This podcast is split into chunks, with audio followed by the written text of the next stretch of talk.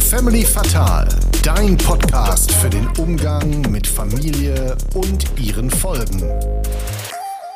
Niemand verarscht Jesus. Ich begrüße euch zu einer neuen Folge Family Fatal, die ich auch heute mit meinem Bruder Philo beginnen darf, was mich natürlich sehr freut. Servus Philo.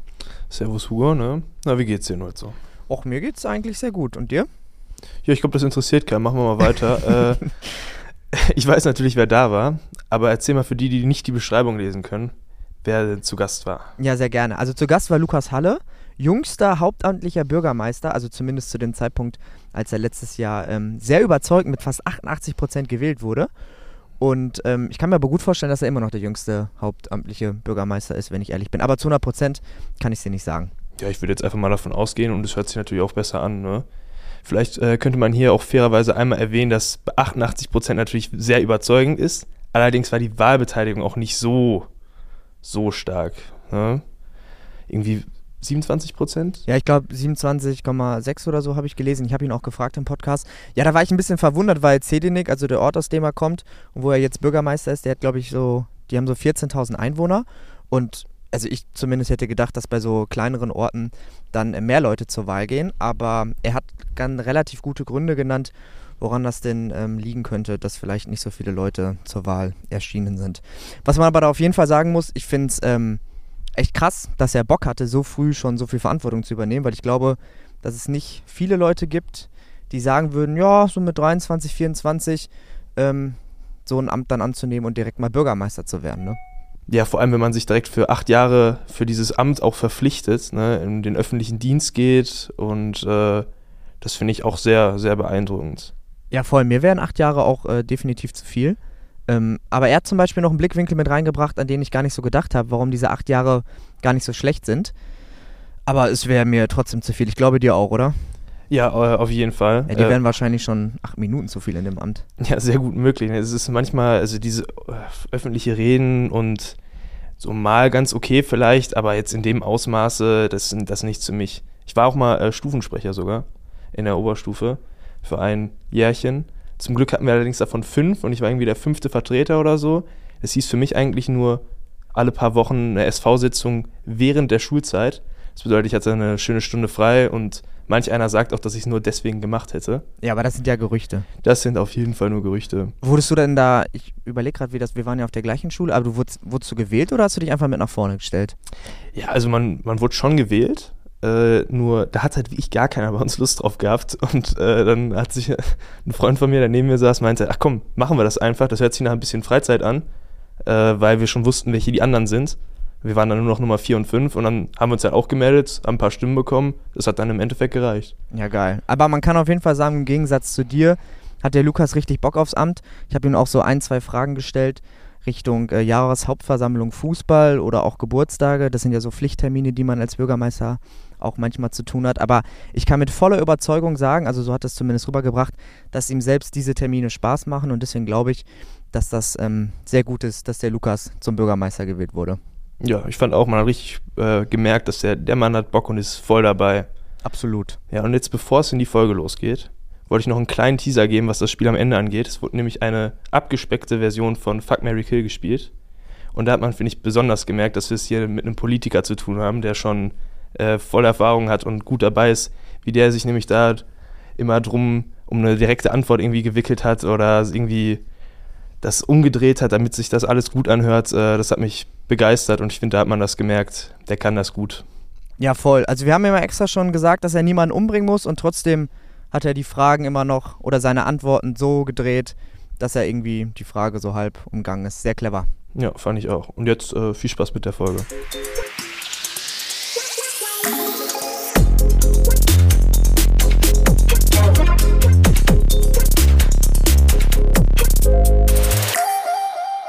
Herzlich willkommen bei Family Fatal. Auch heute habe ich wieder einen wunderbaren Gast dabei, nämlich Lukas Hallo. Hallo Lukas. Hi. Guck mal, jetzt habe ich direkt am Anfang, das klang so, als ob du Lukas Hallo heißen würdest, aber du heißt Lukas Halle. Ich habe dann nur direkt Hallo gesagt, falls das gerade irgendwie ein bisschen äh, untergegangen ist. Du bist ähm, Bürgermeister, was ich ähm, sehr, sehr cool finde. Und daher erstmal die erste Frage, zählt unser Gespräch eigentlich gerade zur Arbeitszeit oder zur Freizeit? Also ganz offiziell habe ich gar keine Arbeitszeit, sondern so plakativ das dann auch klingt, der Bürgermeister hat keine Arbeitszeit, der hat nur Aufgaben zu erfüllen. Das heißt also, unterm Strich äh, werde ich dann einfach nur daran gemessen, läuft's oder läuft's nicht. Ähm, für mich ist das schon eher eine private Geschichte. Das würde ich jetzt nicht unmittelbar zur Arbeit ähm, dazu rechnen, aber ich glaube, vieles von dem, was meinen Tag so bestimmt, fühlt sich auch oft gar nicht so sehr nach Arbeit an, sondern dann doch eher nach einer ziemlich erfüllenden Geschichte. Und von dem her würde ich das auch gar nicht so eng trennen wollen. Das stimmt, du kannst ja, also du hast ja keine klassische 40-Stunden-Woche und du kannst ja zum Beispiel auch keine Überstunden abbauen, ne? Das ist richtig, genau. Das heißt, wenn du im Bürokram richtig schnell oder so bist, bist du auch ein bisschen selbst dafür verantwortlich, wie viel ähm, freie Zeit du hast, wenn du alle Aufgaben, die du dann ja hast, erledigt hast? Tendenziell wäre das so, genau, aber es ist schon ziemlich schwierig, wirklich fertig zu sein, in Anführungszeichen. Du musst natürlich auch ein bisschen schauen, dass du nicht völlig verbrennst bei all dem, was du tust. Und egal wie motiviert äh, man dann ist, es gibt natürlich auch einfach Sachen, da muss einem klar sein, das werde ich jetzt nicht über Nacht oder heute Abend noch lösen können, sondern dann gehe ich vielleicht lieber nach Hause, schlafe mich ein bisschen aus und gehe dann morgen wieder mit voller Kraft ans Werk sozusagen. Aber prinzipiell ja, genau. Also ich bin selbst dafür verantwortlich, wann ich sagen würde, okay, reicht für heute. Vorausgesetzt, ich habe nicht noch irgendwelche Sitzungstermine, die sind dann meistens auch am Abend. Da ist dann klar, erst wenn hier wirklich das letzte Wort gesprochen ist, dann geht es auch nach Hause und das kann durchaus mal ein bisschen länger gehen. Ist das eine Sache, mit der du gut umgehen kannst? Also, dass du Aufgaben dann bewusst liegen lässt, weil du weißt, ich schaffe das heute nicht mehr oder dafür ist mein Kopf nicht mehr da und ich fange morgen erst wieder damit an? Es ist was, was man schon lernen musste. Also ich bin ganz gern so ein bisschen eigenverantwortlich unterwegs gewesen, auch früher schon. Aber natürlich, man wächst da so ein bisschen rein und lernt für sich schätzen, okay, die und die Aufgabe, die hat wirklich eine große Priorität. Da steckt dann doch viel Außenwirkung auch drin und es wäre schon klüger, wenn ich die mit voller Konzentration angehe, als wenn ich es einfach versuche, zwischen zwei Termine irgendwie in einer Stunde so anzugehen. Also es ist schon eine Sache, die musste ich nochmal neu für mich lernen oder so ein bisschen die Gewichtung für mich rausfinden. Aber ich glaube, inzwischen klappt es ganz gut. Also in dem Jahr würdest du sagen, hast du da auf jeden Fall schon Fortschritte gemacht, die du jetzt im Amt bist? Ja, auf jeden Fall. Also wenn ich so mich, mich von vor anderthalb Jahren vor Amtsübernahme und jetzt vergleiche, würde ich schon sagen, da, da steckt ganz schön viel Reifeprozess drin, ja. Und wenn es gut läuft, hast du ja wahrscheinlich auch noch Leute um dich rum, die, da, ähm, die dir da ja auch noch helfen können und dir eine gute Einschätzung geben, was, was jetzt wichtig ist und was vielleicht auch noch mal ein paar Stunden ruhen kann. Die habe ich glücklicherweise, auf jeden Fall. Also die gibt es bei mir in der Stadtverwaltung und in meinem beruflichen Umfeld und die gibt es glücklicherweise auch zu Hause. Also sowohl meine Verlobte als auch meine Eltern sind dann schon, die kennen mich lange genug, um zu wissen, vielleicht ruhst du dich mal einen kleinen Moment aus, bevor es dann volle Kraft weitergeht. Die können ganz gut einschätzen, wann, wann und wo mir vielleicht die Kraft dann so ein bisschen ausgeht. Das ist, das ist großartig, so soll es sein. Ist ähm, der Beruf Bürgermeister was, was du früher schon ins Freundesbuch eingetragen hast, wenn du in der vierten Klasse oder so von deinem Freund so ein Buch in die Hand gedrückt hast? Also ich glaube, in der vierten, da wäre es noch ganz klassisch Fußballprofi gewesen. Aber so ab der sechsten, siebten gab es dann schon so in meinem Freundeskreis diesen Running Gag, ja, Lukas wird mal, der wird mal Bürgermeister. Da habe ich selbst noch ein bisschen drüber geschmunzelt, auch wenn ich natürlich so wusste, ja, ich bin so ein bisschen der Wortführer immer in unserer Altersgruppe gewesen und ich will mich einfach krass für die Menschen, die mir wichtig sind, einsetzen. Kann nicht gut damit umgehen, wenn es Probleme gibt und die, da, da tut sich nichts dran. Und von dem her hat sich das schon so ein bisschen aufgebaut über die Jahre, dass man schon gesagt hat, okay, wenn es eines Tages klappt, wäre das richtig cool. Wenn es nicht klappt, okay, dann, dann ist es auch in Ordnung. Aber ja, das hat dann tatsächlich relativ fix funktioniert. Fußballprofi ist auch so eine Sache, die, also ich glaube, fast jeder Junge hat die eingetragen. Ich habe die, meine ich, auch eingetragen. Ähm, gut, ist nichts draus geworden, wie bei den meisten, glaube ich, die das dann in dieses Buch schreiben. Aber ist schon lustig. Ich finde das dann immer cool, wenn in diesen Freundesbüchern, also wenn früher schon mal jemand dann erzählt hat, dass der was komplett anderes da reingeschrieben hat. Gut, sowas wie Polizist und so ist ja vielleicht auch noch ein Klassiker, aber wenn dann da mal ein Beruf steht, ähm, der nicht so alltäglich ist. Aber du hast es gerade schon gesagt, das war dann in der fünften, sechsten Klasse schon Running Gag, dass du mal Bürgermeister wirst? Ja, kommt hin, genau. Aber dann war dein doch eigentlich schon bestimmt. so, das finde ich, also ich finde es wirklich lustig, also, wenn es den Witz schon so früh gab, dass es dann auch wirklich so passiert ist. Das fing halt wirklich ziemlich früh an, eigentlich schon zu, zu Kindergartenzeiten. Mir ist das noch gar nicht so zu der Zeit aufgefallen, aber wenn ich so zurückblicke, ja, es war schon so, dass sich oft Menschen hinter mir versammelt haben, die ich dann vielleicht auch so ein bisschen äh, versammeln konnte. Und wenn ich gesagt habe, lasst uns doch mal XY spielen oder das und das machen, dann hat das meistens auch so funktioniert. Und daraus kam dann relativ schnell auch so ein Verantwortungsbewusstsein, okay, wenn die anderen sich hinter mich stellen, dann sollte ich mich vielleicht auch einfach dafür einsetzen, dass es uns allen gut geht. Das ging dann eben ganz klassisch los als Klassensprecher. Dann war ich irgendwann in der Gymnasiumzeit äh, Schülersprecher tatsächlich, also für alle der Sprecher sozusagen. Dann ging es in den Kreisschülerbeirat, das ist dann nochmal so eine übergeordnete Instanz für den ganzen Landkreis. Und dann später zu Studien- beziehungsweise Arbeitszeiten Vorsitzender der Jugend- und Auszubildendenvertretung. Also so diese ganz klassischen Schritte sozusagen, die habe ich dann nach und nach gemacht, sodass dann die, ja, diese Prophezeiung sich so ein Stück weit selbst erfüllt hat. Genau. Aber schlussendlich, man arbeitet dafür, aber ich wurde ja auch immer gewählt in jede dieser Positionen. Also von alleine kam es dann auch nicht. Okay, krass. Also du hast dann ja, also im Laufe deiner Jahre eigentlich in jeglicher, in jeglichem Alter schon immer versucht, Verantwortung zu übernehmen.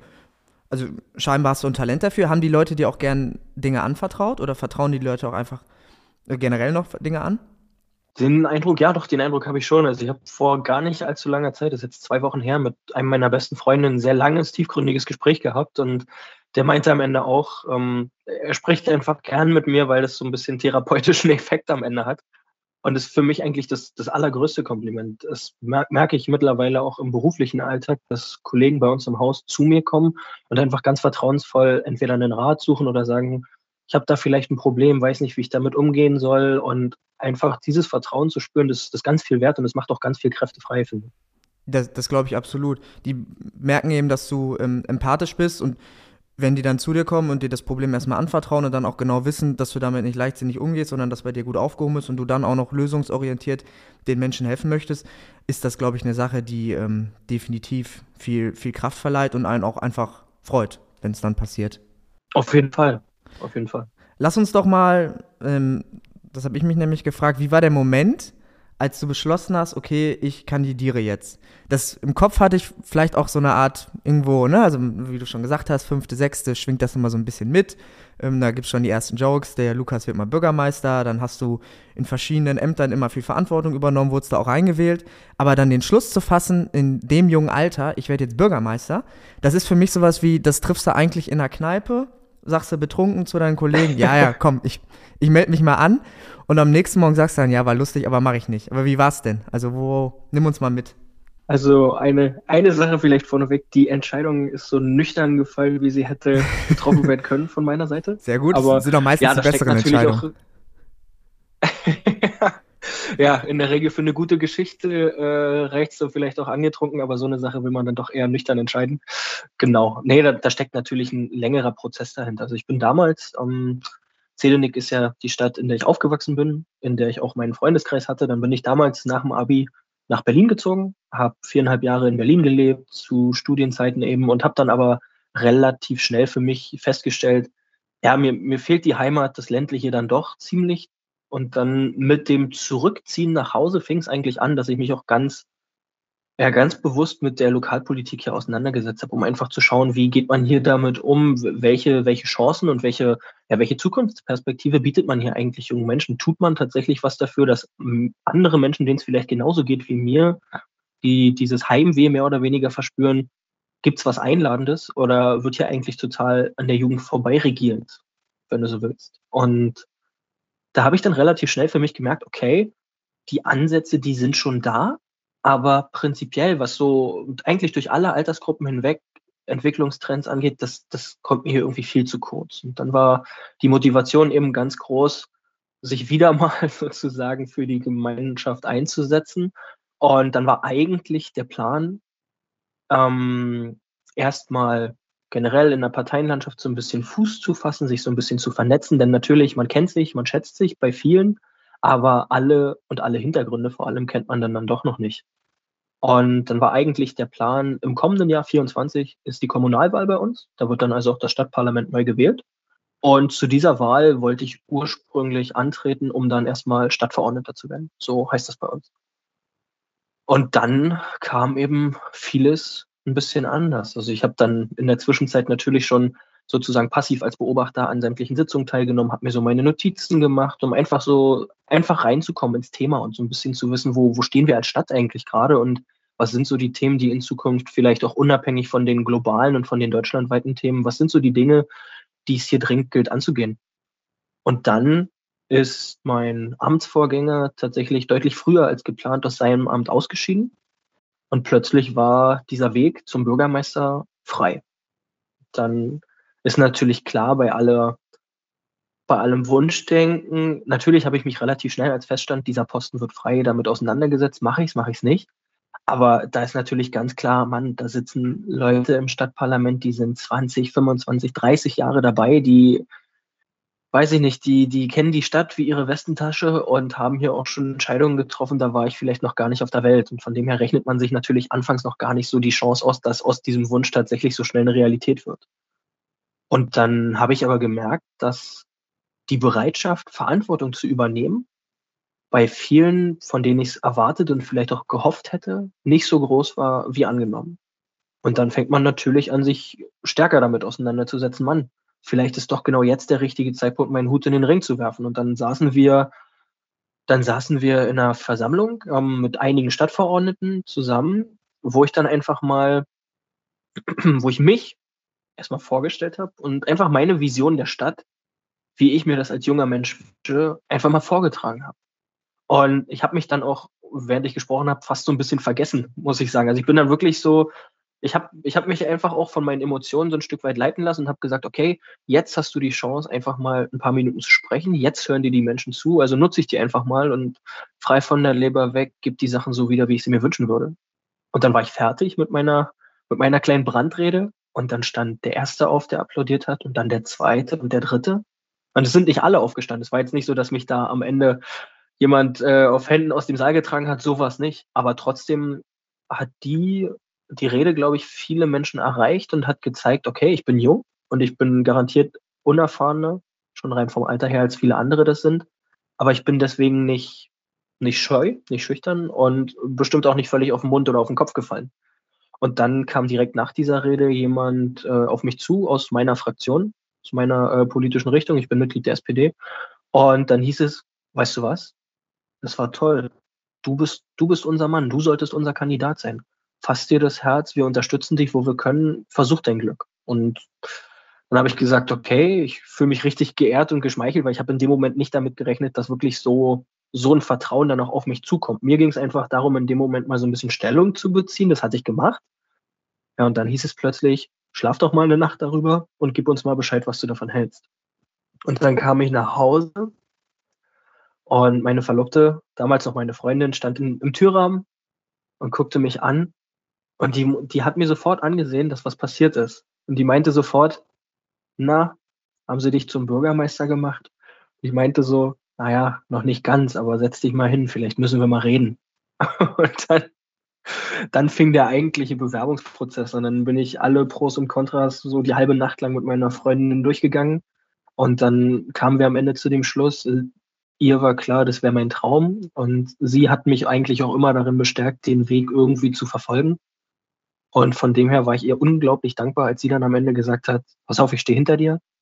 Egal was es uns, was es uns kostet an Kraft, an Zeit, ich push dich, ich bin bei dir und wir machen das jetzt. Und als mir ihre Unterstützung sicher war, war für mich eigentlich auch klar, okay, jetzt ist der Moment, jetzt werfe ich da alles rein und versuche mein Glück. Und von dem her, wie gesagt, war das eine sehr nüchterne Geschichte irgendwo. Also eine sehr, sehr geile Story. Am lustigsten finde ich, dass du im Tür, also dass deine Freundin jetzt Verlobte im Türrahmen steht und auch sie, ähnlich wie schon in der fünften, sechsten es losging, auch sie gesagt hat, ähm, bist du jetzt Bürgermeister. Das scheint wohl wirklich ein Running Gag zu sein. Wie hat sich das denn, ich kann mir gut vorstellen, dass es vielleicht auch deswegen so gut funktioniert hat, weil als du diese in Anführungszeichen Brandrede gehalten hast, die hast du ja wirklich ohne Intention des Amtes des Bürgermeisters ähm, gemacht oder gesprochen, sondern einfach nur, weil dir was wirklich an deiner Stadt liegt. Du hast es vorhin gesagt, dass du auch zurück wolltest, weil dir Berlin irgendwie nicht so gut gefallen hat und du wieder einfach an deinen Heimatort zurück wolltest. Wahrscheinlich, das merkt man dann ja auch im ganzen Auftreten und in den Emotionen, dass dir wirklich was an der Stadt liegt und deswegen kam das so gut an. Ähm, wie hat sich das angefühlt, als sie dann aufgestanden sind? Was ist das für ein Moment? Ist ja schon was Besonderes. Ich glaube, wenn ich mich so nochmal reinfühle, ähm, das ist so ein Moment, wo du fast ein bisschen Angst vor der eigenen Courage bekommst. Also ich habe mich, im, im, ersten Moment war ich einfach erleichtert, in, weil ich so richtig, ja, so richtig on fire einfach, ne? Denn im Verlauf der Rede, man steigert sich ja auch rein und ich war dann so richtig, ich war auf eine Art befreit und auf eine andere Art halt total aufgeregt. Und als dann, wie gesagt, die ersten von ihren Stühlen hochkamen, dann war so ein kleiner Moment, wo ich mir so dachte, oh shit, was denn jetzt? Also du, denkst ja in dem Moment, oder ich habe zumindest in dem Moment noch gar nicht, noch gar nicht weitergedacht, habe mir überhaupt keine Gedanken darüber gemacht, okay, wie, wie kommt es vielleicht bei denjenigen an, zu denen ich gerade gesprochen habe. Und in dem Moment, wo die dann standen, das war ziemlich surreal, ehrlich gesagt. Also ich, ich stand dann ja selbst da und habe gedacht, wow, es ist wie ein Film hier gerade, was, was läuft denn? Also das war wirklich, war wirklich ganz, ja, ganz intensiv irgendwie. Also das Gefühl, da kann ich mich noch gut dran erinnern, das war wirklich so ein bisschen, wow, okay, was, was habe ich denn hier gerade gemacht? Was, was passiert denn hier gerade? Ja, echt klasse. Was waren denn äh, Pros und Cons, die du mit deiner ähm, Verlobten da besprochen hast? Also was waren Argumente, sich auf jeden Fall auf das Amt zu bewerben, gerade auch in, in dem frühen Alter? Und was waren Punkte, wo man gesagt hat, okay, vielleicht ist es doch noch nicht so clever, sich zu bewerben? Also was ganz klar dafür gesprochen hat, war einfach so diese absolute Überzeugung, ich bewerbe mich hier ja nicht auf irgendeinen Job, sondern für mich ist das wirklich eine Berufung. Auch damals schon in meiner Vorstellung gewesen. Für mich war völlig klar, das ist eigentlich im Optimalfall, wenn es schon nicht für einen Fußballprofi reicht, dann ist das der Weg. Da so möchte ich meine Lebenszeit verbringen. So will ich meine Kraft einsetzen. Das, das wäre für mich das Optimum, das Wunschszenario. So würde ich gerne arbeiten. Und von dem her war da ganz schnell klar, Natürlich ist es nicht klassisch 9 to 5, aber es muss es ja in dem Moment auch gar nicht sein, denn wenn du eben wirklich eine Berufung drin siehst, ist es ganz klar, wenn du dich motiviert fühlst, wirst du immer mehr leisten können, als wenn du eben einfach nur in Anführungszeichen deinen Job machst. Und einfach der Gedanke daran, diese, diese Erfüllung zu spüren dabei, die ich mir davon versprochen habe, die, der Gedanke war auf jeden Fall schon extrem, extrem da. Und natürlich auch einfach das, der Wunsch, dieser ganz dringliche Wunsch, die Stadt mitzugestalten und zwar wirklich an vorderster Front. Natürlich kannst du auch als Parlamentsmitglied, du bist unmittelbar in den Abstimmungen involviert. Klar wäre auch das eine Perspektive gewesen. Natürlich konnte mir keiner garantieren, dass es klappen würde mit einem Sitz im Parlament und selbst dann bist du halt einer von vielen. Ein wichtiger, ganz klar, aber einer von vielen. Und so die Absicht auch so ein bisschen Vordenker sein zu können, das war natürlich auch extrem, extrem reizvoll einfach. Wohingegen dann natürlich auch stand, bis dato war es meistens klassisch die 40-Stunden-Woche bei mir. Und du hattest eine ganz klare Abgrenzung, das ist Dienst, das ist privat, dann ist Feierabend und wenn hinter dir die Tür ins Schloss fällt, dann kannst du auch einfach mal Lukas sein. Dann bist du entspannt, dann kannst du ein bisschen runterfahren und dann ist gut. Und parallel dazu war natürlich klar, A, hatte ich mir natürlich Ziele gesteckt, wusste, wo möchte ich hin und dass das nicht leicht wird, ist klar, war damals auch schon klar. Und dann gibt es natürlich auch tausend Problemchen, die dann während des Wahlkampfes so an dich herangetragen werden oder von denen du vorher schon gehört hast. Also es gibt natürlich auch Sachen, da wusstest du ganz genau, okay, da steht eine ziemliche Mammutaufgabe bevor und das willst du schon wirklich gut überlegt haben. Das sollte jetzt nicht aus einer Laune herauskommen, denn im Zweifel kommst du aus der ganzen Geschichte auch nicht so einfach wieder raus. Und das willst du ja dann auch nicht. Wenn du Menschen versprichst, du willst dich für sie einsetzen, dann willst du die ja nicht enttäuschen, wenn du nach vier Wochen merkst, oha, ist dann doch ein bisschen mehr als gedacht, äh, ich bin dann mal wieder weg.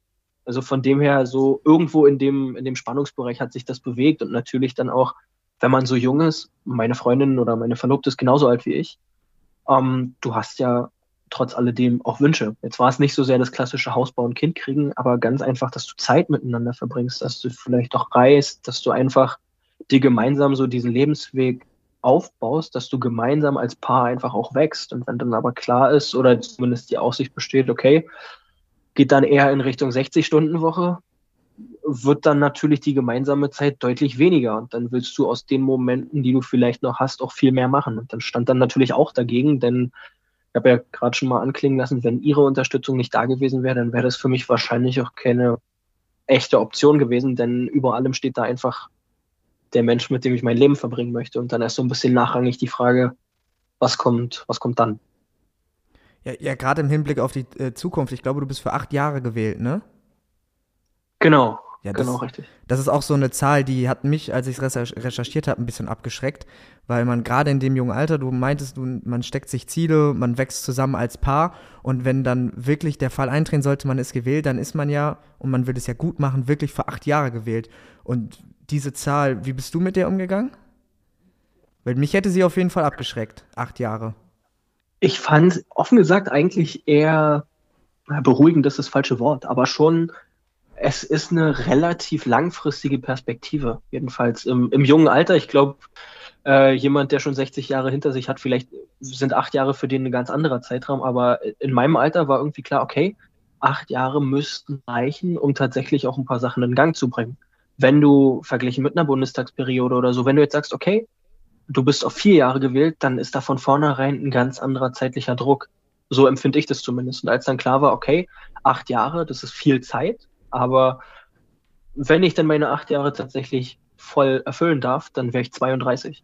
Und mit 32, glaube ich, ist man immer noch jung genug und hat dann trotzdem so viele Erfahrungen gesammelt, dass man an dem Punkt nochmal neu bewerten kann, wie geht's von hier vielleicht weiter? Was, wie, wie, wo stehe ich jetzt im Leben? Wo stehen wir vielleicht auch als Paar? Wo stehen wir als Stadt? Und wie machen wir jetzt weiter? Also von dem her fand ich das gar nicht so schlecht, dass äh, die acht Jahre in Aussicht standen, auch wenn natürlich äh, acht Jahre auch eine verdammt lange Zeit sind. Gerade vor dem Hintergrund, wenn man dann eben doch ein paar Problemchen mehr vor sich herschiebt und merkt, okay, vielleicht habe ich mich hier doch gerade verhoben, dann sind acht Jahre doch eine lange Zeit. Also klar, der Gedanke war schon da, aber ich habe das in erster Linie eigentlich versucht, positiv zu sehen. Okay, acht Jahre ist eine gute Perspektive. Für die Zeit kannst du einen Plan entwickeln und da willst du dich dann langhangeln, sozusagen. Das sind kluge Gedanken. Von der Perspektive habe ich es gar nicht gesehen. Ich habe die acht Jahre gesehen und dachte mir, boah, das ist schon eine massive Zeit. Aber wie du es gerade sagst, das ist ja auch, man braucht ja auch für gewisse Dinge, wenn man Dinge verändern möchte, ist ja auch Zeit nötig. Ähm, deswegen finde ich es gut, dass du es auch von der Perspektive gesehen hast. Jetzt mal zum, du hast dich entschieden, ne? Ich habe Bock zu kandidieren. Wie läuft das denn jetzt ab? Also, das war die nächste Frage, wo ich wusste, worüber habe ich keine Ahnung. Ich will kandidieren, was mache ich als nächstes? Um, ähm, da gibt es dann zwei Optionen. Entweder du bist sogenannter Einzelkandidat, dass du also wirklich von dir aus, aus der Mitte der Gesellschaft sagst, alles klar, ich will Kandidat werden, dann brauchst du, ich glaube, 50 Unterschriften brauchtest du in dem Fall, sozusagen Unterstützer, die dich als Wahlvorschlag ja, legitimieren sozusagen. Die sagen, das kann ich mir gut vorstellen. Und ist das abhängig von, äh, von der Stadtgröße oder wovon ist das abhängig, die 50 Unterschriften?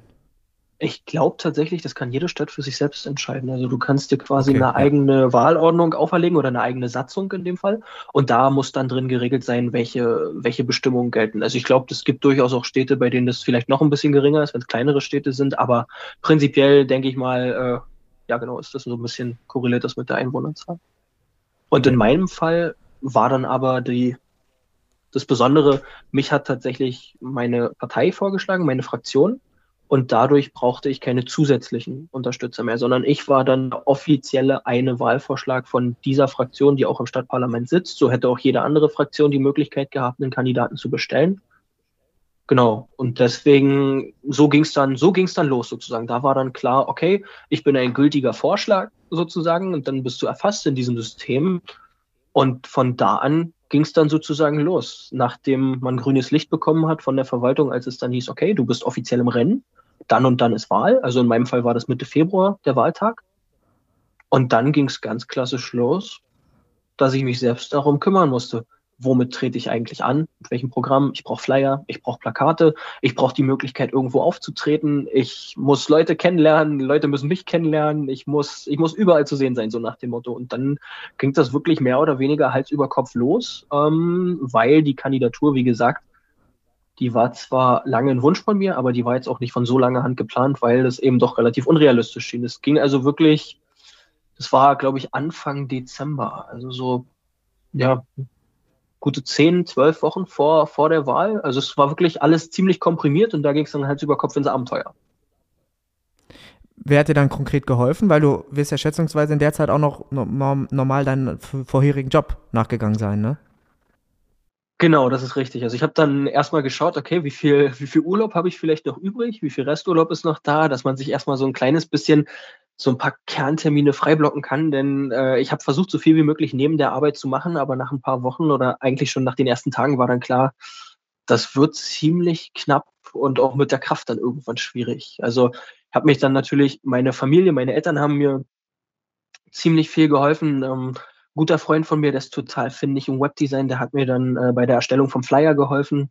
Und dann habe ich einen anderen guten Bekannten, der hat in der Druckerei gearbeitet, der hat mir dann relativ schnell ein paar Kapazitäten gesichert, dass wir da noch Flyer auf den Weg bringen konnten und so. Und dann ganz klassisch sozusagen auf dem politischen Parkett habe ich mich dann mit ein paar Abgeordneten aus unserer Stadt unterhalten, die mir dann ein paar Tipps gegeben haben, wie muss ich so einen Wahlkampf überhaupt strukturieren? Was bietet sich an? Wo sollte ich mich vielleicht mal vorstellen? Mit wem sollte ich mal reden? Äh, Stelle ich mich vielleicht einfach mal auf den Marktplatz und verteile irgendwas an die Leute und solche Sachen. Ganz, also so der ganz klassische Werdegang, den habe ich mir dann von den politisch erfahreneren Kollegen abgeschaut sozusagen, habe mir da ein paar Tipps geben lassen und dann, ja, musste es eben auch relativ schnell losgehen.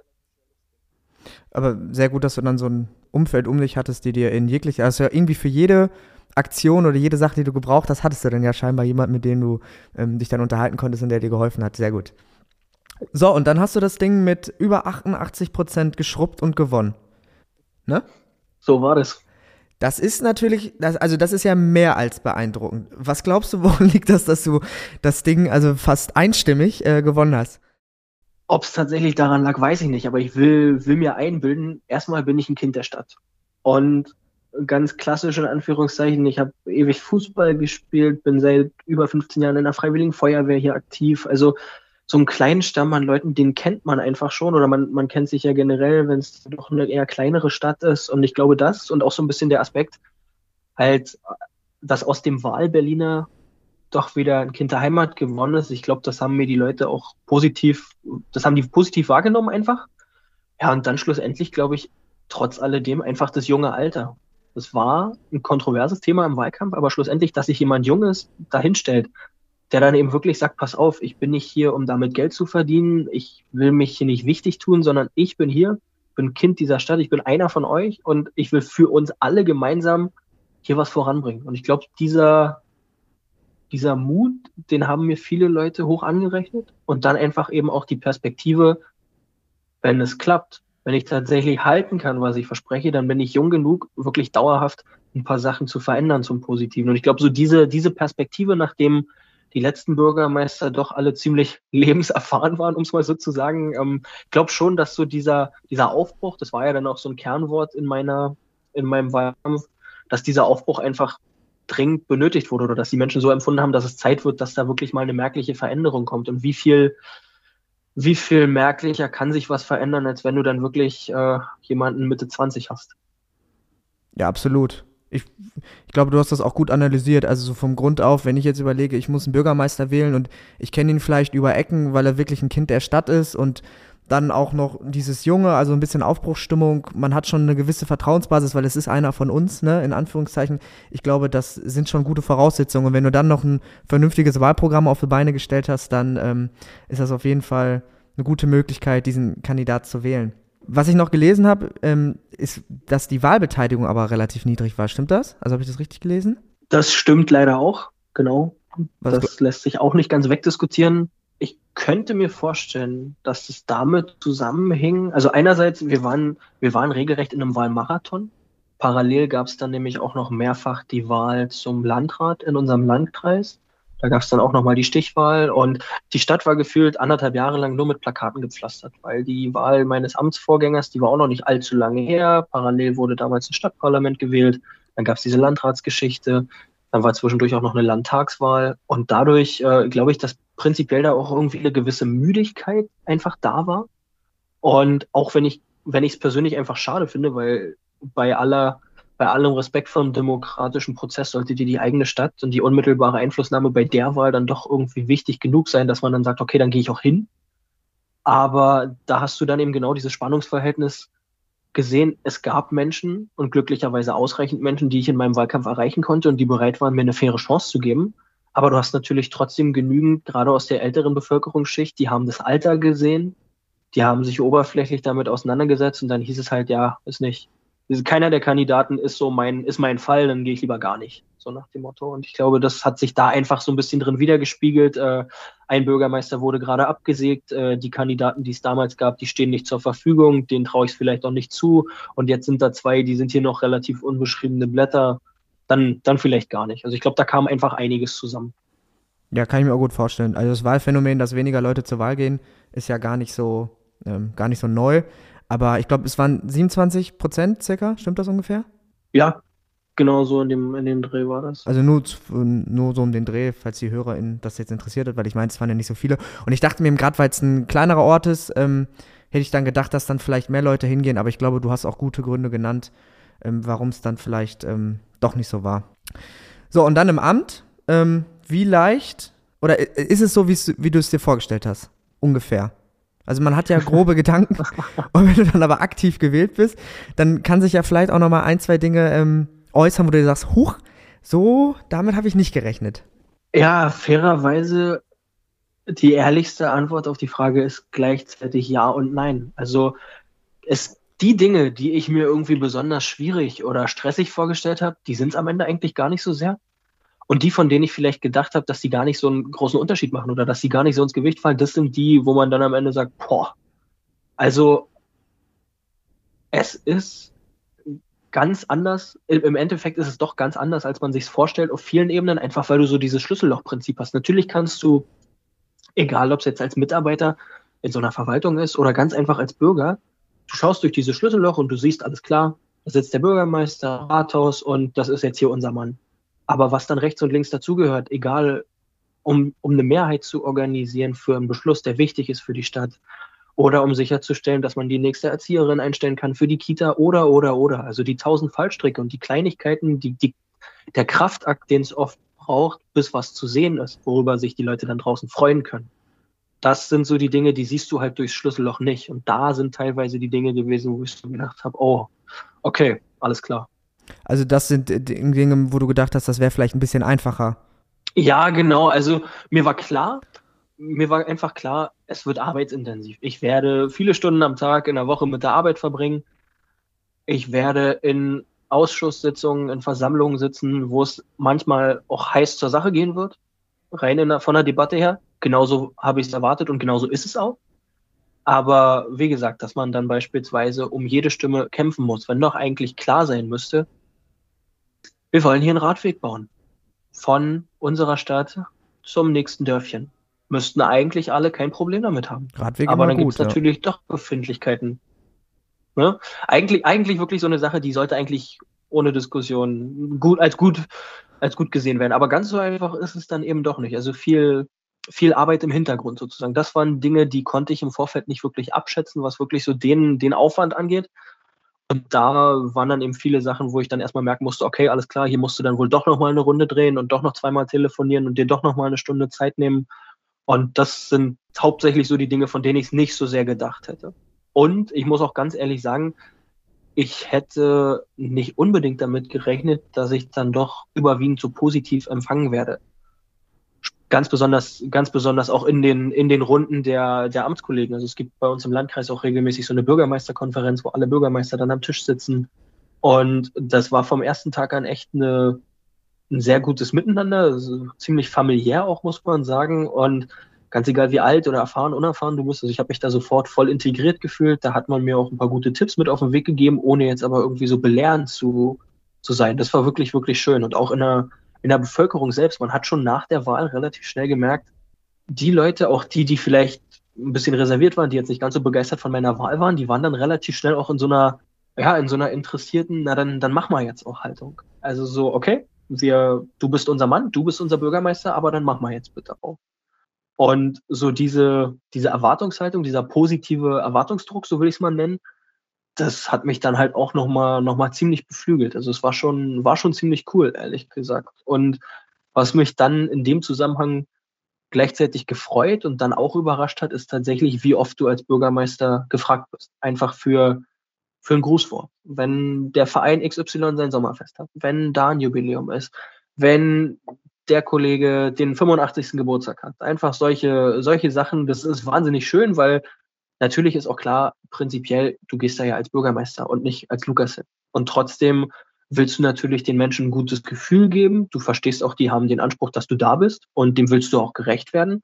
Und dann ist es natürlich auch immer schön zu sehen, zu, zu, jeder Veranstaltung gehört ja auch eine kleine Geschichte. Also es gibt immer einen Grund, warum da Menschen zusammenkommen, warum die zusammen feiern, lachen wollen. Und wenn man ein Teil davon sein kann, dann ist es irgendwie eine wahnsinnig schöne, schöne Sache. Und dann bin ich ihm genau da, was ich eingangs zu dir sagte, es fühlt sich dann oft gar nicht so sehr nach Arbeit an. Ich meine, klar, Freunde in meinem Alter, die sind dann zu der Zeit vielleicht gerade weiß ich nicht, die machen gerade Sport, sind wirklich auf dem Fußballplatz, die sind mit ihrer Familie unterwegs, trinken gerade ein Bier, spielen Billard, keine Ahnung. Also die, die machen dann eben ganz normale Sachen, die man so als junger Mensch macht, während ich dann eben meine Zeit anders verbringe. Das heißt aber nicht, dass ich mich in dem Moment nicht erfüllt fühle.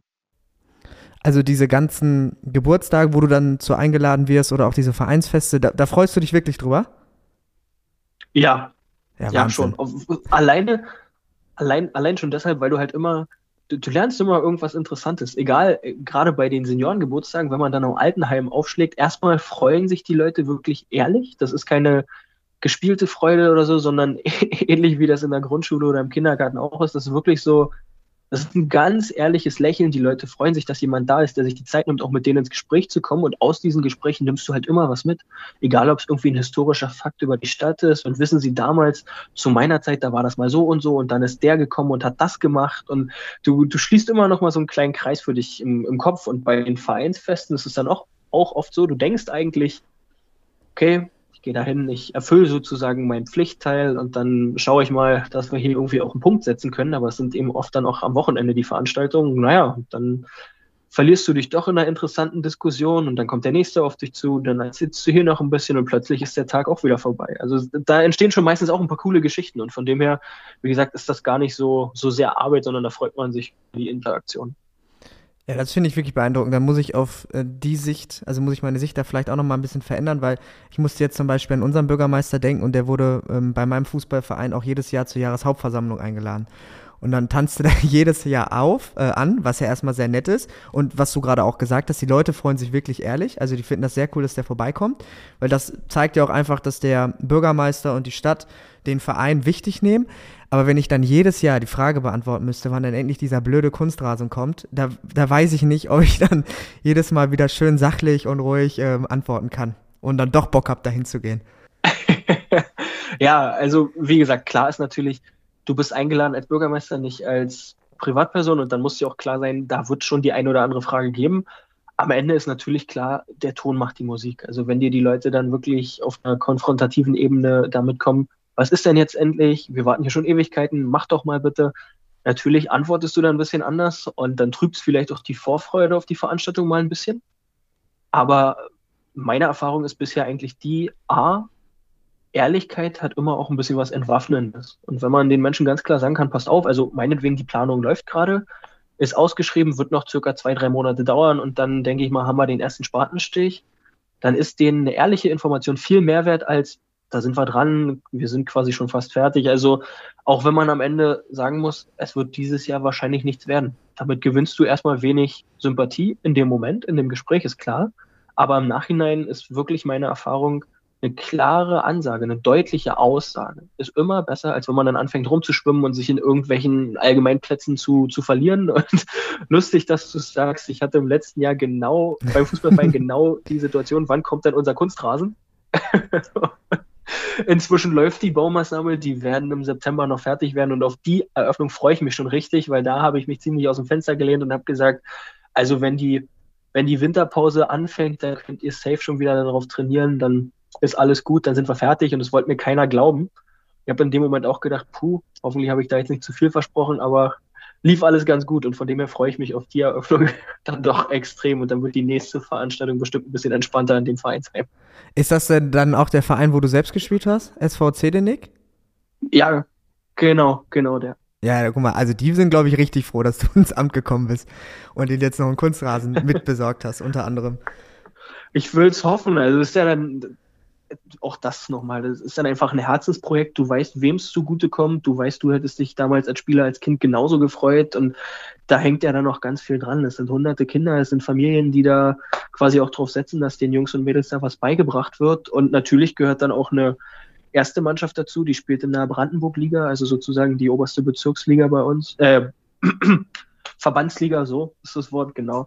Und von dem her, also das ist dann schon wirklich infrastrukturell ein kleines Highlight für die Stadt. Und von dem her ist das eine, eine coole Geschichte auf jeden Fall. Und wenn man dann noch Leuten, die man persönlich seit langer Zeit kennt, eine Freude machen kann, ja, umso besser. Richtig cool. Ja, Kunstrasenplatz, also kann ich auch nur bestätigen, ist schon gerade im Winter echt ein Gamechanger. Ähm, bist du dann eigentlich auch, ähm, wie gut ist dein Smalltalk-Game? Weil du machst ja fast, also jeden Tag musst du ja unendlich oft Smalltalk machen. Würdest du sagen, das hast du gut drauf? Inzwischen deutlich besser. Fairerweise. Ich bin, ich bin total, ich unterhalte mich total gern, aber ich verliere mich dann halt auch gern mal in Gesprächen. Ich gehe tief rein. Ich mag auch Deep Talk einfach gerne.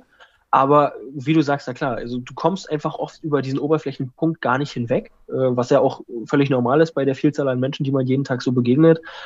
Und man guckt sich dann natürlich auch Tricks ab. Also ich höre schon auch immer noch ganz genau zu, wenn ich mal neben jemandem stehe, der irgendwie den Job schon ein paar Jährchen länger macht, was für Kniffe dann da vielleicht noch rauskommen, wie man jemandem charmant so in so ein kleines Gespräch reinkriegt. Also ich glaube, mittlerweile klappt das schon ganz gut. Ähm, trotzdem, wie gesagt, sind die Ohren immer noch weit offen, ob man sich da nicht noch vielleicht irgendwas reinholen kann, denn manch einen muss man ja dann doch erstmal so ein kleines bisschen für sich gewinnen, bevor dann wirklich anständiges Gespräch draus wird. Ja, weil gerade Smalltalk, das muss ja schnell gehen, man will aber auch höflich sein und irgendwie noch eine nette Antwort geben. Und ähm, genau umgekehrt, wie, wie beendest du schnell und höflich ein Gespräch? Also, keine Ahnung, ich bin jetzt hier, ähm, wohne in einer Wohnung und direkt vor meinem Haus oder vor dem Wohnhaus wird jetzt ein Spielplatz gebaut. Ich habe aber nicht mal ein Kind und mir geht das jetzt auf den, auf den Sack, dass da gebaut wird und dann treffe ich dich auf der Straße und will mich mal eben auskotzen. Wie machst du da ganz schnell und höflich, weil du noch zu einem anderen Termin musst, einen Abgang? Also glaubst du mir oder glaubst du mir nicht, das ist jetzt nicht gesponnen, aber wenn mich jemand auf der Straße anspricht, erstmal höre ich dem tatsächlich zu. Und wenn der das erste Mal fertig ist, wenn der mir in groben Zügen erklärt hat, was das Problem ist und ich habe keine Zeit, dann sage ich wirklich den allermeisten, schauen Sie mal, ich habe mittwochs meine Bürgersprechstunde, jeden Mittwoch können Sie mich gerne im Rathaus besuchen, dann kommen Sie einfach um 14 Uhr aktuell, kommen Sie einfach um 14 Uhr dazu, Sie sind herzlich eingeladen, dann sprechen wir mal ganz in Ruhe darüber und bis dahin behalte ich im Hinterkopf, was Sie mir sagen, dann kann ich mir vielleicht schon mal ein paar Gedanken dazu machen, was wir da für Sie tun können. Und wenn Ihnen das nicht reicht, wenn Sie sagen, Sie können Mittwoch nicht, dann melden Sie sich gern bei mir im Vorzimmer, dann machen wir einen Einzeltermin und dann finden wir garantiert auch eine Lösung. Also ich versuche wirklich immer, wenn ich es in dem Moment nicht schaffe, den Leuten klipp und klar zu sagen, ich bin ansprechbar, wenn auch jetzt gerade vielleicht nicht für eine halbe Stunde am Stück, dann lasst uns eine Möglichkeit finden, so schnell wie möglich nehme ich mir die Zeit dann auch gerne und dann meistens äh, merken die Leute natürlich auch, man, man ist so ein bisschen in Bewegung, in, in Hektik, dann ist meistens auch schon gut. Wenn man dann sagt, seien Sie mir bitte nicht böse, ich habe jetzt gleich den nächsten Termin, aber melden Sie sich gerne und dann klären wir das mal ganz in Ruhe. Und meistens funktioniert das dann auch ganz, ganz gut. Ja, auch da wieder Ehrlichkeit wahrscheinlich, ne? Also das klingt wirklich gut abgewickelt. Ja, ähm, genau, schluss, schlussendlich ist mir einfach ganz, ganz wichtig. Man kann, äh, man kann dann beleidigt sein, dass man gerade abgefrühstückt wurde, in Anführungszeichen, aber das ist mir immer lieber, dass die Leute genau wissen, woran sind sie bei mir, als wenn man ihnen irgendwie was sagt und am Ende kommt es dann doch ganz anders oder keine Ahnung. Das, da bin ich einfach kein Freund von. Und von dem her lieber lasse ich mich, äh, habe mir persönlich wenig vorzuwerfen und dann sagen die Leute, ja, ist ein Arsch, als dass es dann umgekehrt irgendwie doch nicht so gut läuft. Genau. Sehr gut. Vielleicht können wir noch mal kurz, das ist auch anklingen lassen, ähm, dass du zum Beispiel bei den Bürgermeistern gut aufgenommen wurdest. Da ging es wahrscheinlich auch um die Vorbehalte gegenüber des Alters, oder? Ja, genau. In erster Linie natürlich, da sind dann Leute dabei, die machen den Job tatsächlich 20 Jahre. Ich wurde mit 24 gewählt und wenn man dann einen Neuen in der Runde hat, sozusagen, der einfach quasi gerade geboren wurde, als man den Job selbst übernommen hat, da guckt der eine oder andere erstmal einen Moment schief. Aber wie gesagt, die Barrieren waren ganz schnell gebrochen und schlussendlich finden wir da aktuell in der Runde auch ziemlich gute Lösungen zusammen, muss ich sagen. Also das macht echt Spaß, in der Runde zu arbeiten. Ja, es geht ja auch gar nicht ums Alter, sondern darum, was man für eine Arbeit leistet, aber es ist ja dann scheinbar doch immer ein großes Thema und ich kann mir vorstellen, so wie du es gerade eben auch gesagt hast, vor allem ältere Leute, die schon viel länger am Amt sind, ähm, sind dann vielleicht auch ein bisschen ähm, neidisch oder denken, man braucht die Berufserfahrung. Aber wenn es dann ähm, gut klappt, umso besser. So soll es sein. So, wenn ich ähm, jetzt eine Million Euro für äh, die Stadt Zedinik bereit hätte, was würdest du damit machen? Kannst du ausgeben, wie du willst. Puh, ist nur eine, sagst du. Nur eine, ja. Also um, vielleicht machst du es nicht wie beim RBB und machst dir erstmal das Büro ein bisschen schöner für, für eine halbe Million oder so, sondern äh, vielleicht nutzt du es erstmal für die Stadt. Aber kannst du auch das Büro schön machen, ist deine Million. Oh, ich habe vor drei Wochen eine neue Palme in mein Büro gestellt, eine kleine. Ich glaube, reicht erstmal für die Optik. Sehr gut. Um, wenn ich eine Million, wenn ich eine Million hätte, ich glaube, dann würde ich in unseren Kitas, in unseren städtischen den Spielplatz oder die Spielplätze erneuern. Das ist gerade so das, was mich so ein bisschen umtreibt. Ich habe gerade so meine Sommertour durch die Kitas gemacht, habe gesehen, okay, da gibt es ein, zwei Spielgeräte in jeder Kita, da müsste man vielleicht dringend mal ran. Und wenn ich das von heute auf morgen mit einem Fingerschnipp mal ändern könnte, wenn mir jemand sagen würde, mach dir keine Sorgen, das Geld ist auf jeden Fall da, dann wäre das mein, mein erster Gedanke. Klasse. Das ist, glaube ich, sehr gut.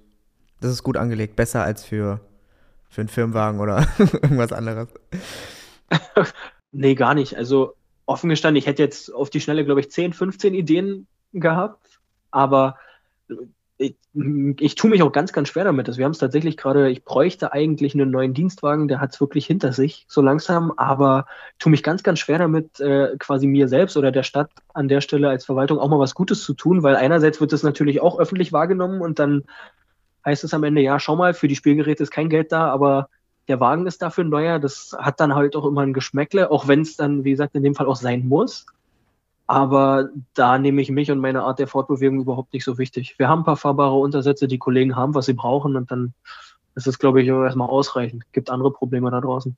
Aber es ist ein guter Punkt, den du ansprichst. Ich glaube, das ist auch immer ein ganz schmaler Grad oder das sind auch Entscheidungen, die mir sehr äh, schwer fallen würden, weil es eben, wenn der Wagen hin hinüber ist und du brauchst ihn eben, um schnell von A nach B zu kommen, dann muss ein neuer her. Holst du dir aber einen neuen, sieht das erstmal für die Au Außenstehenden wieder blöd aus. Also ich glaube, das ist auch immer ähm, schwierig, da die in Anführungszeichen richtige Entscheidung zu treffen. Ja, safe. Also du kannst es am Endeffekt, so einfach ist es dann, du kannst es nicht allen recht machen und für eine Sache musst du dich dann einfach entscheiden. Genau. Ja. Okay, ich, ich würde gerne zum Schluss, also ähm, wenn du Lust hast, noch ein kleines Spiel spielen. Und zwar eine Abge... Also erstmal, hättest du Bock? Wäre wär okay? Ja, unbedingt, gerne. Ja, super. Also, ähm, ich gebe dir immer drei Wahlmöglichkeiten. Also das ist eine abgewandte ähm, Fuck, Mary, Kill Challenge. Also wir spielen jetzt nicht Fuck, Mary, Kill, sondern halt ein bisschen abgewandelt. Einmal hast du quasi nur ein Date. Ähm, ne, wo du dich unterhalten musst. Dann wirklich einmal Heiratsmaterial, wo du sagst, da kann ich auch zu Hause der Familie vorstellen, das ist wirklich ein töfte Kerl oder eine super Frau. Und dann einmal Cancel, also die Person, die bringst du nicht direkt um, sondern die findet dann einfach nur nicht mehr in deinem Leben statt. Okay. Also quasi einmal nett unterhalten, einmal sagst du, oh, das ist schon, schon netter oder eine nette, die nehme ich mal mit nach Hause und stellst der Familie vor und einmal ähm, diese Person verschwindet. Okay, ich habe einmal Kategorie Sportler. Und da würde ich dir jetzt mhm. Tom Brady, Roger Federer und Lionel Messi geben. Roger Federer stelle ich auf jeden Fall der Familie vor. Ja, hätte ich auch gemacht. Der kommt ja. mit nach Hause. Das hätte ich auch der gemacht. Der ist Heiratsmaterial. Ähm, mit Leo Messi würde ich mich gerne mal unterhalten. Auf jeden Fall. Und Tom Brady kann meinetwegen auch wieder nach Hause gehen. Ja, ja, ich hätte genau die gleiche Entscheidung getroffen. Also Tom Brady, auch ein unfassbarer Sportler, aber mit der Sportart kann ich von den drei eben noch am wenigsten anfangen und gerade auch Roger Federer, ich glaube, den würde ich auch zu Hause vorstellen. So, dann habe ja, ich genau. noch ähm, Politiker. Christian Lindner, mhm. Annalena Baerbock und Olaf Scholz. Boah, schwierig. Ähm, oh, oh, wirklich, es ist das ist wirklich schwierig. Also da muss ich vielleicht ein ganz kleines bisschen zu begründen. Also da ich Olaf Scholz schon kennenlernen durfte und auch schon ein paar Mal mit ihm gesprochen cool, habe, ja. ist, ist der derjenige, den ich vielleicht am ehesten noch nach Hause schicken würde oder mit dem ich jetzt nicht mehr anfangen würde. Ich finde die Rhetorik von Christian Lindner, einfach die Art, wie er spricht und wie er in der Lage ist, kurzfristig zu reagieren, echt faszinierend. Deswegen würde ich mit dem gerne einfach mal einen Smalltalk halten das finde ich wirklich bewundernswert. Das würde ich einfach gerne mal eins zu eins erleben. Und für die Arbeit von Annalena Baerbock empfinde ich tatsächlich große Bewunderung. Und ich bin der Meinung, was sie da macht aktuell, überrascht viele sehr positiv. Das hätten ihr viele nicht zugetraut. Und da hätte ich wahnsinnig viele, viele Insight-Fragen. Und ich glaube, deswegen würde ich mir einfach gerne die Zeit nehmen, so viel wie möglich Fragen zu stellen und da auch wirklich tief reinzugehen. Und von dem her wäre Annalena Baerbock wahrscheinlich diejenige, die ich dann mit nach Hause nehmen würde. Ja, so gut begründet und auch ein bisschen clever gedreht, gefällt mir. So, dann äh, Kindheitshelden, äh, Bob der Baumeister, SpongeBob und Hermine Granger. Ah, okay. Also wenn wir wirklich vom kindlichen Lukas ausgehen, dann äh, Bob der Baumeister hat mich quasi jede Nacht in meinen Träumen besucht, deswegen haben wir typ, da ja. nur einen kleinen Smalltalk. Der Bob der Baumeister war richtig, der war richtig präsent bei mir auf jeden Fall. Ähm, Harry Potter kam erst deutlich später in mein Leben muss ich gestehen. Also ich heutzutage Riesenfan. Ich war auch in den Studios und finde das ganze Universum total cool, aber so der kindliche Lukas hätte Hermine Granger, glaube ich, stehen lassen. Da wäre nicht viel passiert. Und SpongeBob wäre auf jeden Fall, SpongeBob wäre mit nach Hause gekommen. Da hätte es viel zu klären gegeben. Klasse. Okay, zwei, zwei Kategorien habe ich noch.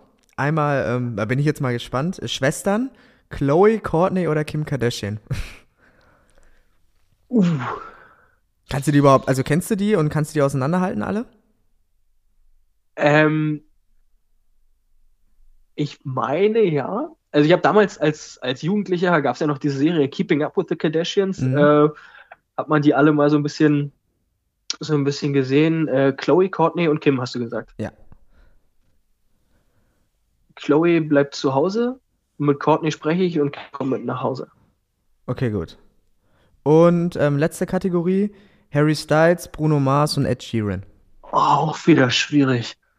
Ähm, Ed Sheeran ist das Heiratsmaterial sozusagen. Der kommt, der kommt auch mit nach Hause. Da freuen sich die Eltern und meine Frau. äh, mit Bruno Mars würde ich auf jeden Fall auch gerne mal quatschen wollen.